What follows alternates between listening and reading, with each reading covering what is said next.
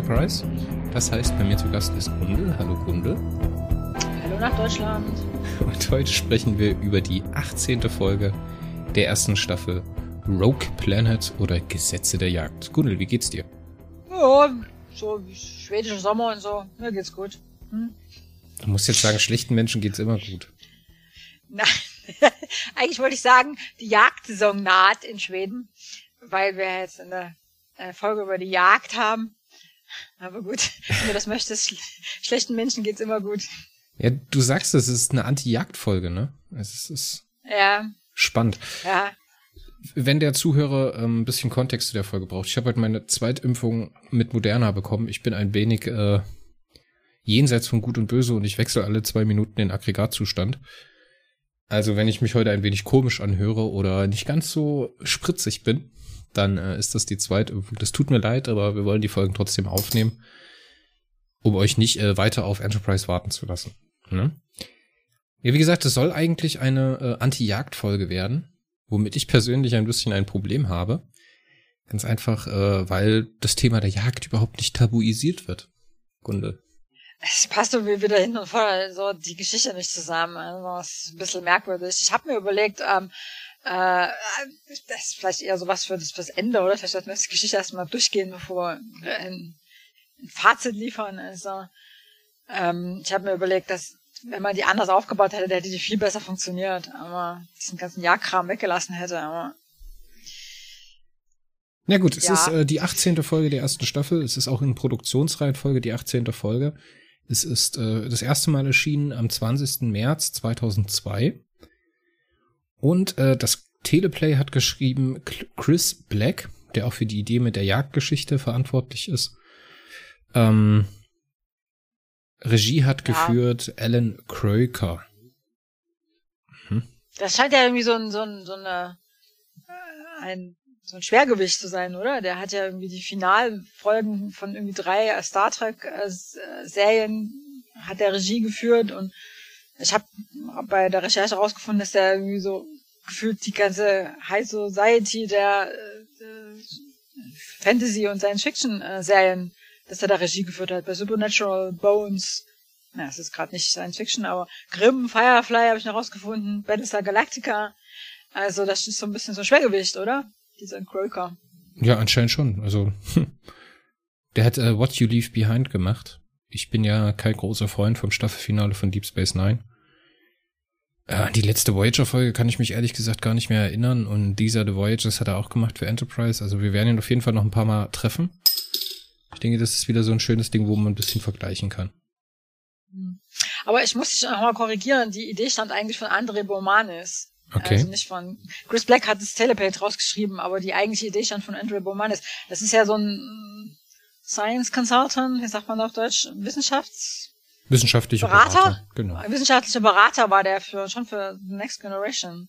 Und Ja, ich halt ich hatte- Voyager. Ich hatte im Kopf, dass er irgendwie was damit zu tun hat, dass das, äh, also dass die grundlegende Story nochmal anders gewichtet wurde. Und dass er gerade mit diesem Dialog mit, äh, mit Malcolm Reed da die Finger im Spiel hatte. Deswegen, irgendwas hatte ich da im Kopf. Naja, also dieses, äh, diese Idee mit dem äh, Rogue Planet, also mit dem Planeten, der keinem Sonnensystem angehört und da einfach so durch den kalten, dunklen Weltraum treibt, das, das war ja damals noch recht neu. Ja, also als diese, als die Serie gemacht wurde, das Anfang der Nullerjahre, da gab es irgendwie so zwei oder drei Kandidaten, von denen man annahm, dass es eventuell solche Rogue Planets sein könnten.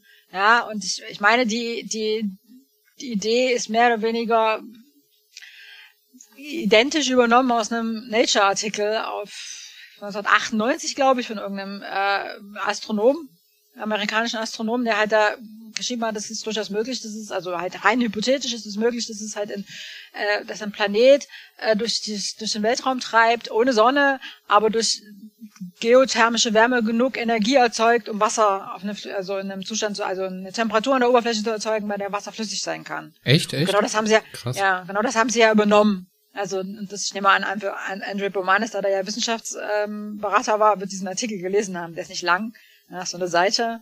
Ähm, und hat das dann halt vorgeschlagen, dass man da halt mal was draus machen könnte.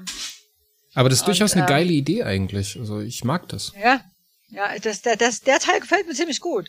Also, und Chris Black hat dann halt diese, die, dieses Teleplay daraus geschrieben. Also, der war ja relativ frisch zu dem Zeitpunkt. Der ist ähm, so in der Mitte der ersten Staffel ist der angeheuert worden. Da haben die ja, das da hatten wir ja schon vor ein paar äh, Folgen schon mal drüber geredet. Die haben ja im Laufe der ersten Staffel so gefühlt die Hälfte ihres Autorenteams verloren. Und ähm, Chris Black war einer von denen, die sie halt als Ersatz angeheuert haben. Und ja, das ist seine erste Folge die er für Enterprise geschrieben hat. Und ab jetzt wird's halt ein bisschen Science-Fiction generischer vielleicht. Also so im Grunde ist es eine Standard äh, ne? So ein Planet, Rogue, ohne Sonne. Ja, das, halt das Ding ist ja, dass aus, dass aus dem Irrläufer nichts gemacht wird. Aus der Dunkelwelt wird ja eigentlich nichts gemacht. Ja, die haben da dieses Jagdthema drin und es passt irgendwie nicht so richtig zusammen. Also es reibt sich so ein bisschen. Ja, vor allen Dingen ist es ja was, das vorher schon gemacht wurde. Ne? Du hast ja Damok und ja. Salat zum Beispiel, die ja auch zum Jagen auf diesen Planet Planeten gehen. Ähm, du hast. Also, da gibt's mehrere Folgen ähm, in, in, in Star Trek Folgen, Serien, Folgen, wo es um, um darum geht, ob das, ob man ein, eine Sentient Being, also ein, eine Lebensform, die selbst, also eine intelligente Lebensform, ob man die jagen darf. Das, das, das ist nicht das erste Mal, dass ich mit dem Thema auseinandersetzen. Und ich habe das auch so aus der zweiten Staffel, als ich die damals das erste Mal gesehen habe, Anfang der Nullerjahre von Enterprise in Erinnerung, dass sie zunehmend sich Themen zuwenden, die schon mal verhandelt worden sind bei Star Trek. Es wird immer mehr so wieder Sachen wieder aufgekaut, die schon mal gefühlt hundertmal durchgekaut worden sind. Ja, aber in dem speziellen Fall jetzt hier mit diesem Remix, mit dem Irrläufer, mit der Dunkelwelt, das funktioniert schon. Also das ist jetzt nichts, was ja. eigentlich wehtut. Das kannst du schon machen in der ersten Staffel. Ja ich sage auch nicht das Schlechte, ich sage nur, die, man merkt so ein bisschen so diesen Shift im Laufe der ersten Staffel, ja, so von irgendwie abgefahrenen neuen Ideen, äh, von die von Leuten geschrieben worden sind, die nicht haben schon, die vorher nichts mit Star Trek zu tun hatten und nichts mit Genre äh, Serien, aber nichts mit Genre Serien zu tun hatten. Lass uns Jetzt doch halt mal, Leuten, die das können. Lass uns doch mal mit der Handlung einsteigen und wenigstens mal so ein bisschen reinstarten, bevor wir die äh, Folge hier komplett zerlegen bevor wir überhaupt über die Handlung gesprochen haben.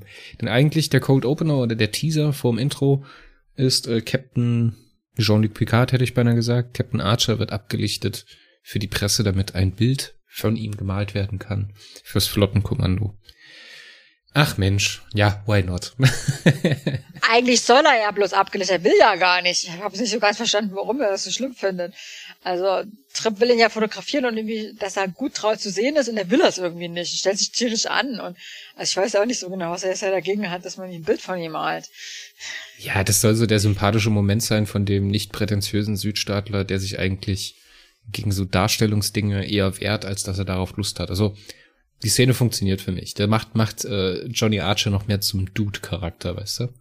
Ähm, der ja. eigentlich nur seinen Job machen will. Auf jeden Fall kriegt er die Meldung, dass auf dem Kurs der Enterprise ein Irrläufer oder halt eine Dunkelwelt entdeckt worden ist, die ohne Sonne durchs äh, Universum oxidiert. Da kann man natürlich nicht dran vorbeifliegen. Ne? Und in bester Indiana Jones Manier düst die Enterprise zu diesem Planeten und fängt an zu untersuchen. Intro rollt. Ja. ja, ich meine, das geht ja dann relativ fix. Die kommen da an, stellen fest, ja, der, der ist halt, ne, der ist geologisch aktiv. Es ist ziemlich warm an der Oberfläche. Es gibt offensichtlich Leben, also zumindest Tiere, finden keine Humanoiden, aber eine Power-Signatur. Hat man das so auf Deutsch? Ähm, Energiesignatur. Energiesignatur am Äquator. Irgendwie mehr nicht. Also, und dann landen sie und dann schleichen sie da durch den Dschungel. Also ich fand das ehrlich gesagt schön gemacht mit dem Dschungel. Also. Ja, aber hilf mir mal bitte, auf einem Dschungel auf einer Dunkelwelt, wie sieht, könnte der aussehen? Äh, Habe ich nicht so viel Gedanken drüber gemacht. Halt anders als der Dschungel bei uns vermutlich. Es wird zumindest, er wird nicht grün sein. Ja, aber ist ja grün, das ist ja ein großes Problem für mich. Ist ja denn grün? Also ich meine, das ist doch alles nur so, so braun, grau im ja, Dunkeln wenn sie, zu sehen. Wenn sie was beleuchten, dann ist es äh, grün. Ja, dann das wird dann nicht funktionieren, aber wahrscheinlich ist auch die Annahme, dass, dass sie da so riesige Blätter haben, Unsinn, weil wozu brauchen sie große Flächen, um Sonnenenergie aufzufangen, wenn es keine Sonnenenergie gibt. Ja. Also. Wäre dann Dschungel ja, einfach eine Moos, keine Ahnung, eine große Flechte oder ich weiß es nicht. ja, ich denke, das wird sich schon ein bisschen komplexer entwickeln als nur ein bisschen Moos oder so. Ähm, es geht halt um Energieaufnahme. Also in dem Fall wäre das ja, ich meine, es gibt ja in der Erde gibt es ja auch, auf der Erde gibt es ja auch ähm, Lebewesen, die von geologischer Hitze leben, ne? im Wasser, in den Tiefseequellen. Das sind so Würmer und sowas, ähm, die, die halt dieses, diesmal also so bestattet sind, dass sie diesem heißen Wasser leben können und diesen Gas und diese Gase verarbeiten können. Genau, und wenn du dir so Tiefseealgen und Fische anguckst, die sind meistens farblos, grau oder halt Matschepampe. Ja, also großblätterige grüne ähm, Bäume sind jetzt wahrscheinlich nicht so realistisch, aber es, also das erwarte ich auch nicht von der Serie von Anfang der Nullerjahre, dass sie sich jetzt da tiefgreifend Gedanken darüber macht, wie jetzt eine realistische ähm, Fauna und Flora auf so einem Planeten aussehen könnte. So, und angekommen im Dschungel fangen sie natürlich an, direkt nach den Fremden zu suchen. Und finden die auch relativ schnell und werden übertölpelt im Wald von ihnen. Und da haben sie diese coolen Night Vision Okulare auf den Augen. Wo man sich fragt, ob das eine gute Idee ist, in einem dauerhaft dunklen ähm, Planeten irgendwas zu tragen, was die ganze Zeit hell leuchtet. Weil da bist du doch für jeden sofort zu erkennen. Das macht nicht so viel Sinn, nee. Aber was, was du vergessen hast, dieser kleine ähm, Pfadfinderwettbewerb zwischen Archer und Reed. Oh ja, voll süß. da wollte ich dich fragen, wie du das fandest.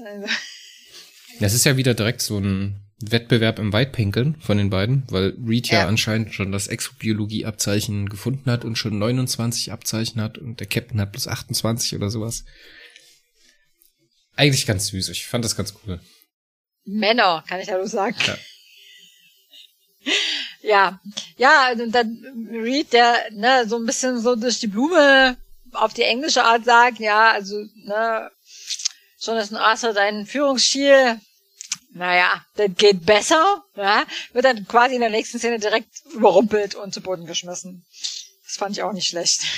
Ja, man macht's wieder. Man ist in einer feindlichen Umgebung unterwegs und trennt sich im Wald, also. Ja. Ach, naja. Ja. Hm. Weißt du noch, was ich über, über dunkle Folgen oder dunkle Sets denke, wenn man relativ ja. wenig erkennt? Ich kann es nicht mehr sehen. Das ist so eine Krankheit in Serie und Fernsehen. Ich weiß nicht, wer das cool findet. Gerade in einer, in einer, in einer, in einem Genre, wo es nicht, oder in einer Serie, wo es nicht unbedingt um so Suspense oder Horrorgedanken geht, sondern wo es um Entdecken geht, um Action geht. Das muss mal ganz schnell wieder aufhören, dass die ständig diese Sets so schlecht ausleuchten.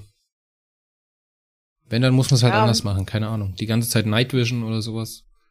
Ja, das ist ein bisschen nervig, oder? Die ganze Zeit alles grün oder rot ist oder so. Also, weiß nicht. Also, also mir, mir hat das gefallen. Ich fand es gut. Da so, dass man immer nichts sehen konnte und dann ist mal so ein Blatt in die Gegend, durch die Gegend gewischt und. Man äh, nimmt Kontakt auf mit den SK und ihrem Anführer Damrus. Und die Fremden erzählen, dass sie auf diesem, was sie auf diesem Planeten tun, nämlich, äh, der Planet nennt sich erstens mal Dakala und äh, ist zur Jagd da. Und sie haben ein Jagdzertifikat, was sie jetzt äh, über ein paar Tage äh, ermächtigt, auf diesem Planeten zu jagen. So richtig sagen die das ja in diesem ersten Gespräch nicht. Die, ne, Archer stellt sich vor, sagt, wer sie, wer sie sind, wo sie herkommen, was sie alles machen wollen und so. Drängt sich denen so ein bisschen auf, ne. Ähm, man merkt es ja eigentlich lieber allein werden, aber Archer ist neugierig und er will unbedingt mit ihnen Zeit verbringen, bla bla bla. Und was die da jetzt konkret machen, wen die da jetzt jagen und wie lange sie, dass sie nur so ein paar Tage hier bleiben dürfen, das kommt alles erst später. In diesem ersten Gespräch sind sie total zurückhaltend. Ja, die sagen praktisch überhaupt nichts über sich. Also, und man denkt halt schon, ja, ist klar, die haben irgendwas zu verbergen. Ja, die sind irgendwie ähm, shady, die Typen, ne? Ja. Ja, also es ist auch ganz gut gespielt. Die sind halt, die, die bringen halt so diese männliche, dominierende äh, Jagdgesellschaftsszene halt so Gefühl so voll gut rüber, ja. Dann lachen sie die ganze Zeit so blöde und äh, Reed will ja unbedingt mitjagen und ne, darf er, wenn er, wenn er, wenn er, wenn er schafft, mitzuhalten und so. Also äh, fand ich schon ganz gut gemacht. Ähm, aber man weiß halt, ne, die, hier kommt noch was. Die sind offensichtlich, das sind offensichtlich die Bösen. Ja, es ist so ums Zweck nicht damit rausrücken wollen, was sie eigentlich treiben. Und dann kommt ja dieses gemeinsame Essen, wo sie dann das Fleisch von irgendeinem Tier essen, das sie auf diesem Planeten gejagt haben. Und ähm, also sie sagen dann bei diesem Essen, dass, ähm, dass sie ja jagen. Und ähm, dieser, dieser, dieser Anführer von den SK, der ist also total defensiv, ne? Schon bevor ähm, äh, Archer sagt, ja, also bei uns auf der Erde, wir haben davon vor 200 Jahren aufgegeben mit der Gejage. Äh, wir sind ganz, wir sind voll weiterentwickelt so. Und ähm, äh, ich weiß nicht, es war irgendwie so ein bisschen. Also ich, ich fand's merkwürdig. Ich also es war irgendwie so vom Fokus her. Ich wusste nicht so richtig, worauf wollen die jetzt eigentlich hinaus? Geht es hier ums Jagen oder geht es hier um diesen Planeten? Ja, da, da kommen wir zu einem Problem von der Folge. Ich mag das auch total, dass die Eska so jovial sind und dass der Anführer, diese Damrus, anscheinend schon weiß, was Fremdwesen über ihre Angewohnheit, Denken, Intelligenzwesen zu jagen. Ne? Er scheint das schon so zu vermuten, wie die Meinung aussieht und dass die sich anfeinden werden. Alles gut soweit, alles gut. Aber an, dem Stelle, an der Stelle geht das Pacing von der Folge ein bisschen kaputt. Weil bis hierher ist das Pacing ehrlich gesagt fantastisch. Ich meine, wir entdecken ja. den Planeten in einer komischen Situation mit dem Foto, fliegen dorthin, erkunden das, treffen die Eska, es kommt zu dem Essen und jetzt hast du so einen Bruch drin. Weil jetzt macht Enterprise wieder das, was Star Trek schon immer eher schlechter gemacht hat. Das ist auch was so schablonenhaft in TNG oder äh, DS9 oder Voyager gemacht wurde. Dass, wenn man auf ein Problem stößt, muss erstmal Jordi das Problem analysieren. Dann kommt es zu einer Konferenz, er muss dem Picard erzählen, was das Problem ist. Und dann äh, nähert man sich so Stück für Stück mit anderen Leuten zusammen der Lösung vom Problem an. So. Macht man jetzt hier auch, man begrenzt es aber halt leider auf Archer. Und das ist ein Problem. Weil jetzt wird's hier so verschleppt, das Tempo. Jetzt geht's hin, her, ja. hin, her, rein in die Höhle, raus aus der Höhle, rein in die Höhle, rein zu der Tussi, hin, rein, zurück.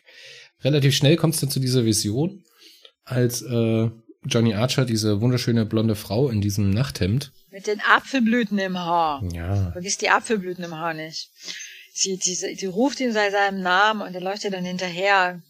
Und dann ist sie plötzlich weg. Und dann macht er, dann gibt's einen Schnitt und dann ähm, in der nächsten Szene sind dann irgendwie alle wach und stellt sich irgendwie heraus, dass Archer offensichtlich einen Aufstand gemacht hat, weil er hat irgendwie die Leute losgezogen, um ihn zu suchen. Die Paul unter anderem und einer von den Eska. Und Mayweather oben am Schiff hat nach anderen Schiffen gescannt und äh, ne, hat er, also er wacht, er sitzt am Lagerfeuer, dann erscheint ihm da diese Frau, ruft ihn bei seinem Namen und ist dann plötzlich verschwunden, als er in den Dschungel läuft. Also da, da gehe ich doch jetzt nicht direkt zu irgendwelchen fremden Aliens und sage, hier, da, ich habe jemanden im Wald gesehen, könnt ihr mal nachgucken, ob der tatsächlich da ist. Ich meine, das ist die erste Annahme, die ich annehme, ist, dass ich, dass ich mir das möglicherweise eingebildet habe. Ja, hallo, guten Tag, mein Name ist Archer, ich bin wahnsinnig. Ja, aber ich meine, das sagt er doch keinem. Also ich meine, wenn, wenn, das ist doch an der Stelle, denke ich, wieso macht er da jetzt so einen Aufstand und jagt und, und, und hechtet er, schickt er es ja die fremden Aliens, die er kaum kennt, los, nach dieser Person zu suchen? Warum fragt er nicht einfach Paul? Das ist eine Wissenschaftsoffizierin. Äh, hier, Paul, ich habe irgendwas gesehen im, im, im Dschungel. Bin mir nicht ganz sicher, ob das jetzt wirklich so sehr real war. Kannst du mal scannen, wie ich so, ob mit mir alles in Ordnung ist? Magst du vielleicht mal die Stelle angucken, wo ich das gesehen habe, ob da alles in Ordnung ist? Das wäre doch was Logische, was man jetzt machen müsste, oder? Das wird ja schon gemacht, ähm, aber halt erst später und auf eine ganz komische Art und Weise. ja, also die, Paul wird irgendwie, also sie macht, die, die ist ja dann auch total kritisch, so nach dem Motto, also, naja, sind sie sicher so? Ja, dass sie sich das nicht vielleicht doch eingebildet haben, weil die war ja so hübsch und so. Also, ja, und dann kommt halt jetzt die Jagd, ja. Und da wird jetzt auch erwähnt, dass sie halt mehrere Jahrzehnte warten, bis sie dann mal vier Tage oder so da jagen dürfen. Und ähm, erst jagen sie diese Wölfe da.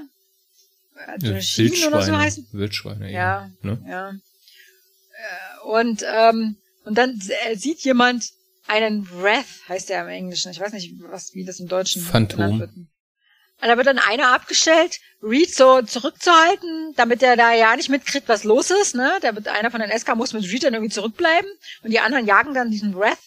Und ähm, parallel wird halt gezeigt, wie Paul und Archer und ich glaube Trip ist auch dabei, da diese geologisch aktive diese Höhle da angucken, ja. Und Archer sagt halt, ja, da ist halt, ich bin halt, ich habe mich total hingezogen gefühlt zu der und ich weiß auch nicht wieso und ja, dann ist der Paul weg, Trip also, kriegt auch nichts mit und Archer sieht die Frau wieder.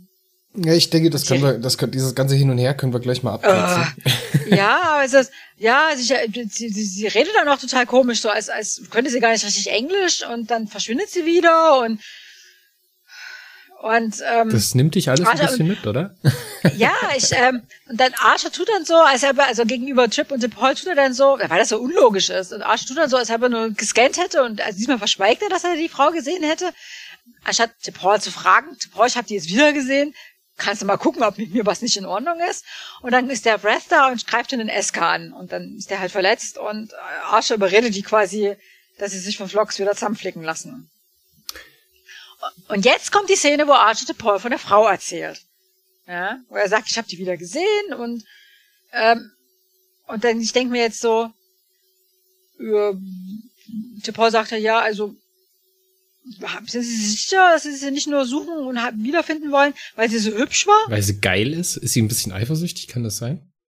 Ist die Wissenschaftsoffizierin, die hat zu sagen, aha, interessant, Sie haben jemanden gesehen, ja, da muss ich doch mal einen Scan machen, ne? Da muss ich vielleicht mal ein paar Daten sammeln, ob ihr was vielleicht nicht ganz so sein sollte, wie es ist. Äh, stattdessen sagt sie, ja, da muss ich, da komme ich auf jeden Fall mit, wenn Sie sie suchen. Und Asha sagt, nein, nein, nein, Sie bleiben auf jeden Fall hier. Oh, also dieses Gespräch, ja, so, ich dachte, was ist denn jetzt los? Also, wie, wie blödsinnig kann es denn noch werden? Also sie, ja, sie fängt nicht an, die These zu widerlegen, sondern stellt die einfach in Frage. Nimmt einfach an, dass es nicht stimmt. Also so Wissenschaftsoffizier, null Punkte. Setzen. Der nächste bitte. Ja, aber, aber echt mal. Also, es ist ja dann auch später mal eine Szene, wo Trip im Grunde dasselbe, das in dieselbe Kerbe schlägt. Er sagt, ja, also, ne, hübsche Frau und so, ne, da, vielleicht stimmt das mit deinem Kopf nicht so. Ja, wo ich die ganze Zeit denke, warum stellen die eigentlich alle die ganze Zeit Archer, dass der geil ist, ähm, dass er die nur sieht, weil er irgendwie eine hübsche Frau zu sehen will. Ich meine, die sind auf einem fremden Planeten, der völlig unerforscht ist. Wer weiß, was das sich da so uns so rumtreibt. Ja. Ja, am Ende des Tages kommt Johnny Archer da total hilflos rüber. Der, der hat kein Handwerkszeug, wie er sich der Sache widmen soll. Der ist nicht offen mit seinen Leuten. Der macht halt sein Ding, während die anderen ihr Ding machen. Also ich muss sagen, das ist für einen Captain ganz schlecht geschauspielert. Ist das alles okay, würde ich sagen? Ja, ne? fand ich gut. Das ja. Set ist cool, die Atmosphäre ist cool. Die, die Idee ist cool, die Story, die nicht Alles, stimmt. alles gut, aber irgendwie ist man nicht so richtig im Charakter von, von Johnny Archer. Vor allem verkauft man ihn ja die Folgen davor und danach so als Captain, der sich so langsam reinfindet, weißt du? der mit dem Problem vom Captain sein konfrontiert wird, Alter auch im tiefen Raum. Und jetzt kommt es wieder zu so einer Situation, wo er halt wieder vier Schritte zurück und einen nach vorne macht. Auch kann ich die Motivation von dem Phantom oder die Kommunikationsweise nicht ganz nachvollziehen. Weil wenn ich äh, Hilfe brauche von einem Fremdwesen und schon Verbindung aufnehme, dann mache ich das doch so lange, bis er eine Idee hat davon, was mein eigentliches Problem ist. Das heißt, ich gehe hin und sage, Johnny Archer, pass auf, folgendes ich bin ein Intelligenzwesen und die da wollen mich töten. Das finde ich nicht cool. Kannst du mir bitte helfen? Ist ungefähr Dialoginhalt äh, für 34 Sekunden, passiert aber nicht. Weil anscheinend ist das Intelligenzwesen dann doch nicht so intelligent. Weil wenn es die Gedanken, und das ist ja der Kniff daran, dass dieser Rev oder dieses Phantom sich halt in die Gestalt oder wahrgenommen wird als das, was sein Gegenüber will, ne? Oder wie es das halt sehen will funktioniert halt auch von der Serien, oder von der Folgenlogik nicht ganz, weil später kann es sich willentlich in einen Baum verwandeln, losgelöst von dem, was eigentlich die SK wollen. Und dementsprechend, wenn sie doch die Gedanken lesen können, dann muss es doch wissen, dass äh, Johnny Archer ihr helfen will. Und läuft doch nicht vor ihr weg. Ja, das weiß es ja. Sie sagt ja, sie sagt ja, sie, sie wendet sich an ihn, weil er anders wäre als die anderen. Und weil sie halt offensichtlich seinen Gedanken gelesen hat, dass er halt was gegen Jagd hat. Und ähm, dass sie will halt, dass, also, das ist ja dann die nächste Szene. Ne? Arsch so sucht sie dann, nachdem Paul gesagt hat, sie soll nicht mitkommen, sucht er sie und findet sie dann auch in dieser Höhle, dieser, die, mit der geologischen Aktivität. Und sie macht ihn dann zunehmend deutlicher, äh, mit besserem Englisch. Ne? Sie redet dann komplette Sätze, zum Teil auch sehr abgefahrenes Vokabular. Ja, dann erklärt sie ihm, dass die Eska sie halt jagen und ähm, dass er ihr helfen soll. Aber dieses ganze Gespräch, das hat auch sowas von Flirten. Und also wo ich mich halt die ganze Zeit gefragt habe, hat die nichts anderes zu tun, als es da mit dem zu flirten? Ja, will sie nicht ihre, ihre, ihre Volk retten? Und an der Stelle kippt die, die Episode dann. Also, weil in der nächsten Szene, äh, da hält sich dann die Enterprise Crew also diese Landecrew unterhalten sich mit den Eska und Archer bringt die dazu, ihnen von diesen Phantomen zu erzählen, ja, das zuzugeben, dass sie hier sind. Das passiert meiner Meinung nach viel zu leicht. Ne? Die erzählen das dann einfach so, nachdem sie die ganze erste Hälfte der Folge mit Absicht verschwiegen haben und sich alle Mühe gegeben haben, dass die Enterprise das nicht mitkriegt. Ja, Reed haben sie da davon abgehalten, da weiter mitzujagen und so. Erzählen sie es einfach so. Ja, hm, ja, ich habe jetzt da ja, da gibt da so ein, so ein Völkchen da, die sind halt, die können wir nicht leiden, ne? Ich habe auch persönliche Gründe, ne? Mein Vater da wurde von denen in die Enge getrieben und beinahe getötet und jetzt bin ich halt hier, um die Platz zu machen. So. Ich finde, also es funktioniert. Es ist aber halt dadurch, dass das Pacing an der Stelle wieder switcht und halt wieder schneller wird zum Finale hin, weil danach geht's ja relativ flott. Wir haben ja in der Zwischenzeit noch die Szene mit Flox, der dann halt das Gewebe von den Phantomen untersucht und dann halt sagt, okay, ähm, das ist jetzt hier ein, Mor ein morphendes Gewebe, also ein Metamorphose begriffenes Gewebe, das halt nicht weiß, was es werden soll. So, weil es halt vom Stammkörper abgetrennt ist. Coole Idee, cooles Stichwort, was da gegeben wird.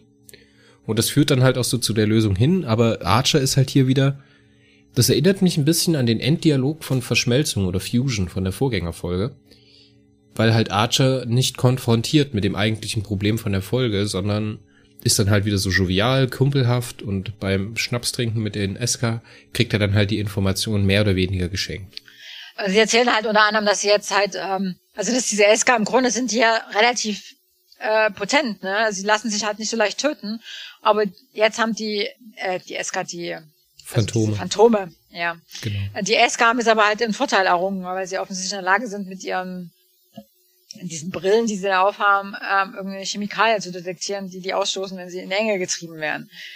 Und, ähm, und daraufhin hackt die Enterprise-Besatzung jetzt halt so einen abgefahrenen Deus Ex Machina-Plot aus, äh, um halt da die zu retten. Ja. So, mach mal was, um diese Chemikalien zu verbergen, damit die nicht entdeckt werden können, sagt Archer zu Flox. Also. And the first directive was not even mentioned. Dann greift man halt ein in diese Nahrungskette und äh, schichtet diese Pyramide um zwischen den Phantomen und den SK und das funktioniert halt nur bedingt, muss ich sagen. Es ist eine Star Trek Lösung für das ganze Ding. Ich mag das auch, dass Flox noch mal was zu tun bekommt. Aber dieses ganze Hin und Her, man ist ja dann zwischenzeitlich wieder auf der Enterprise, macht ein Briefing mit den Leuten, dann ist man wieder unten, wieder oben, wieder unten, wieder oben. Das macht dieses ganze, ich habe kein, kein Raumzeitgefühl am Ende der Folge mehr und das ist ein echtes Problem. Ich möchte auch nochmal daran erinnern, dass in Dear Doctor, ne, in Lieber Doktor, ähm, sie den, die Valakianer hießen die, glaube ich, sterben haben lassen, wegen dieser quasi vorangenommenen ersten Direktive, ja. So, und jetzt greifen sie da einfach so ein, ohne dass sie sich da jetzt irgendwelche Gedanken drüber machen. Also, das passt irgendwie so gar nicht. Entweder oder. Also, man kann nicht beides irgendwie mal so spontan entscheiden. Ähm, und jetzt kommt auch die Szene, wo Archer Tripp erzählt, dass er sich halt in dieses Gedicht erinnert, ja, dass er sich erinnert, woher er diese Frau kennt, von Yates, ja. Das ist aber ein cooler Switch, muss ich sagen. Dass sie das gemacht haben, das, fand ich cool. Das ist die eigentliche, die eigentliche Zentrum der ganzen Folge. Äh, wenn man sich darauf konzentriert hätte und diesen ganzen Jagdkram so mal ins Hintertreffen gestellt hätte und ich es nicht nur darum gegangen wäre, irgendwie so ein Alienvolk davon abzuhalten, ein anderes Alienvolk zu jagen, ähm, dann wäre das eine richtig coole Folge geworden. Stell dir mal vor, ähm, es geht darum, die landen auf irgendeinem fremden Planeten, ein total unbekanntes Ökosystem. Archer fängt an, irgendeine Frau zu sehen, dreht total ab, ja, weil die irgendwie mit seinem Gehirn irgendwas abstellt, wird irgendwie so total, rennt die ganze Zeit hinter der her, ähm, bringt sich selber in Gefahr, ist im Dschungel verschollen, dann tauchen irgendwelche Aliens auf, die da diese Leute jagen und ähm, die auch kein Problem damit haben, Archer mit abzuknallen, weil er, wenn er denen in einen Weg kommt. Und Tip Hall, als Wissenschaftsoffizierin, muss es rauskriegen, was eigentlich los ist und klärt das dann. Am Schluss stellt sich raus, Archer hat halt da eine Kindheitserinnerung, die ihn dafür anfällig gemacht hat. Und Hall ist die zentrale Figur, die den Plot löst.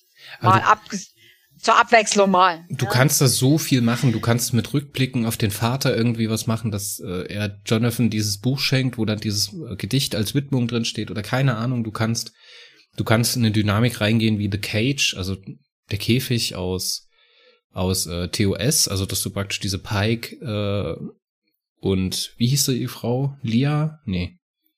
Wie hieß denn die Tussi aus äh, The Cage? Was Number One? Nee, nicht Number One, die blonde Frau. Ach, das sind die Frau. Oh, ja Gott, keine Ahnung. Ja, sowas kannst du machen. Du kannst ja. aber auch in so eine, äh, als äh, Picard bei den, bei den Cardassianern gefangen wird, ne, dass er so mit Realitätswahrnehmung Probleme bekommt. Das kannst du machen. Du kannst super viel machen und du entscheidest dich halt hier wieder für den A-förmigsten Plot, der gut gemacht ist, der gut geschauspielert ist, der gut umgesetzt ist, aber halt nur gut Ne? Aber du hast halt handwerkliche Fehler drin. Pacing ist nicht gut. Du hast Pacingbrüche. Das switcht hin und her. Du hast immer wieder die Szenerie, die wechselt. Auch nicht gut. Du hast äh, komische Dialoge, wo der Archer immer noch nicht gelernt hat, auf sein Gegenüber einzugehen und sich einzulassen auf T'Pol und ihre Fähigkeiten. oder halt ihre Crew. Ne? Er ist da so als einzelstehende Person in dieser Folge, der nicht als Captain actet und die Fähigkeiten seiner Leute nutzt, um das Problem zu lösen. Das ist ein Kompromiss, aber die Folge funktioniert für mich trotzdem gut. Ich habe hab die sehr genossen beim Anschauen. Ich finde die auch, also ich allein schon die grundsätzliche Idee mit diesem Einzelgängerplaneten finde ich äh, spannend und so. Also jeder, der sich für Astronomie interessiert, findet das interessant. Ähm, aber ich hätte es halt schön gefunden, wenn sie dieses Thema mit diesem, mit diesem Gedicht von, von Yates halt auch tatsächlich genutzt hätten. Ich meine, in dem Gedicht geht es halt darum, dass jemand einer Frau nachrennt, ja, die, die er nicht bekommen kann. Ja, also das hätte man ja, dieses Thema hätte man ja für die Folge nehmen können. Ähm, das hätte mir halt, hätte ich einfach schöner gefunden.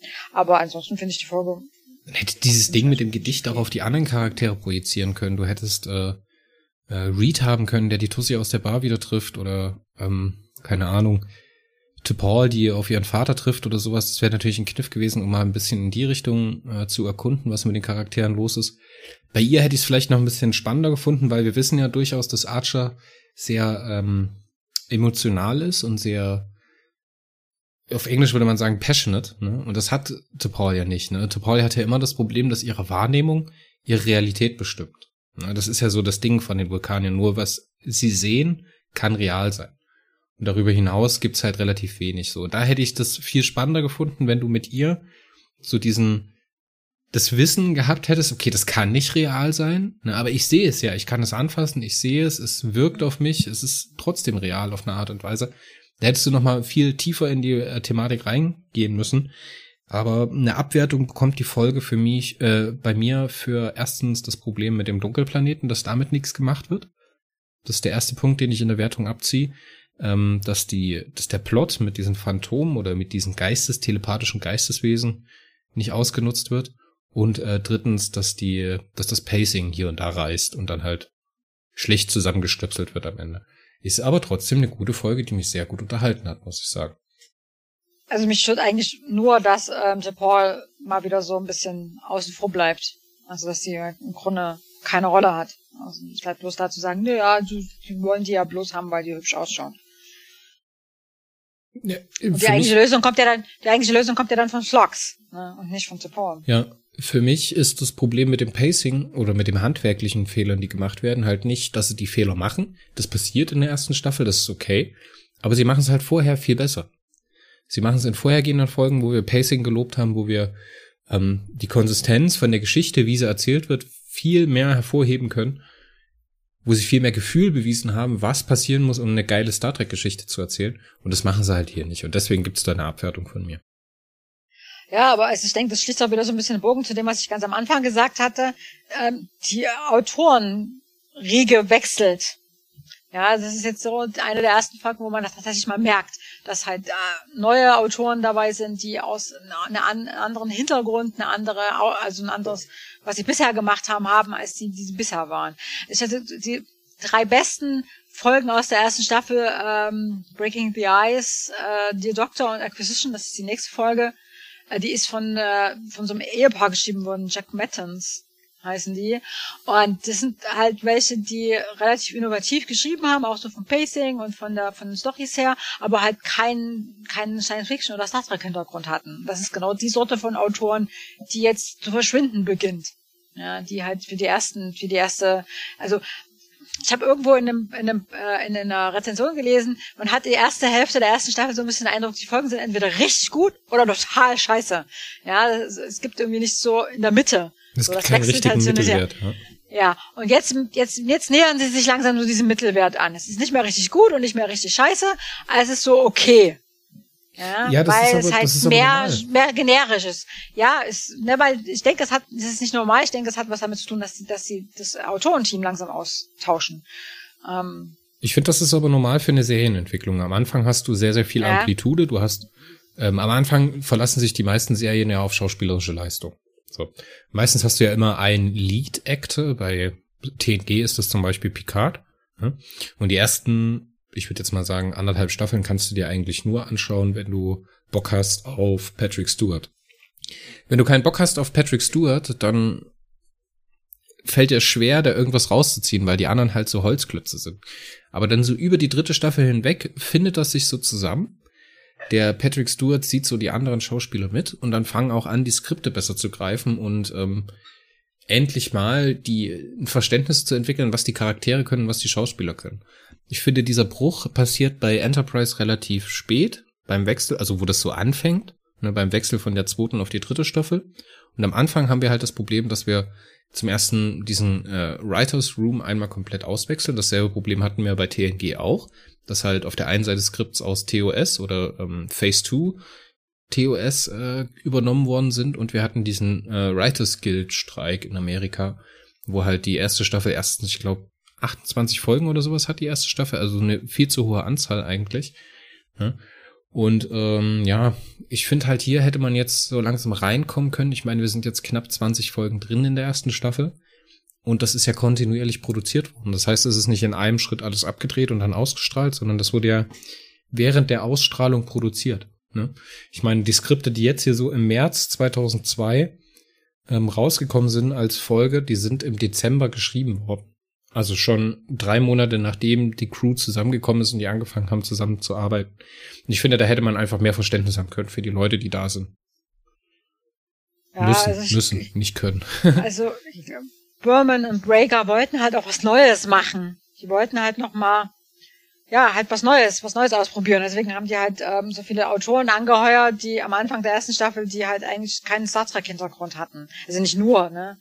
Ich meine, waren halt auch diverse dabei, die schon bei DS9 oder bei Voyager mitgemacht haben, aber deswegen haben sie halt das Hand nicht so richtig funktioniert zu haben. Also ne, ich glaube, Breaker hat irgendwann mal gesagt, dass äh, in der ersten Staffel praktisch jedes Skript nochmal neu umgeschrieben hat, nachdem es ihm von den Autoren geliefert worden ist und sie nicht richtig reingekommen sind in diesen Star Trek Slang. Ja, dieses Star Trek Gefühl. Ja. Und jetzt, jetzt lenkt sich langsam an, so ein bisschen einzupegeln. Ja.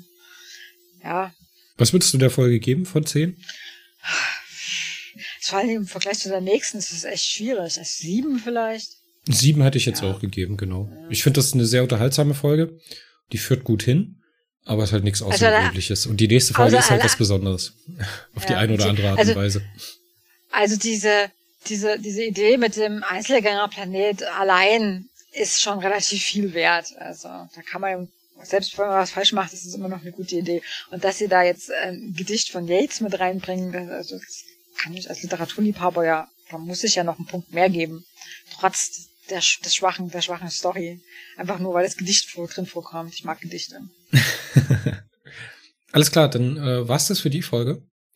Dann hören wir uns beim nächsten Mal, wenn es um äh, ein paar kleine grüne Männchen geht. ha, ha, ha, ja. die Folge hat hier sehr viel Spaß gemacht und auch die nächste Folge wird toll. Ich denke, da gibt's viel, was wir drüber besprechen können. Ähm, es hat mir wieder Spaß gemacht, mit dir zu reden, auch wenn hier bei mir ein bisschen Unruhe gewesen ist. und äh, wir hören uns beim nächsten Mal, wenn es wieder heißt Pinky im Wobcast. Tschüss.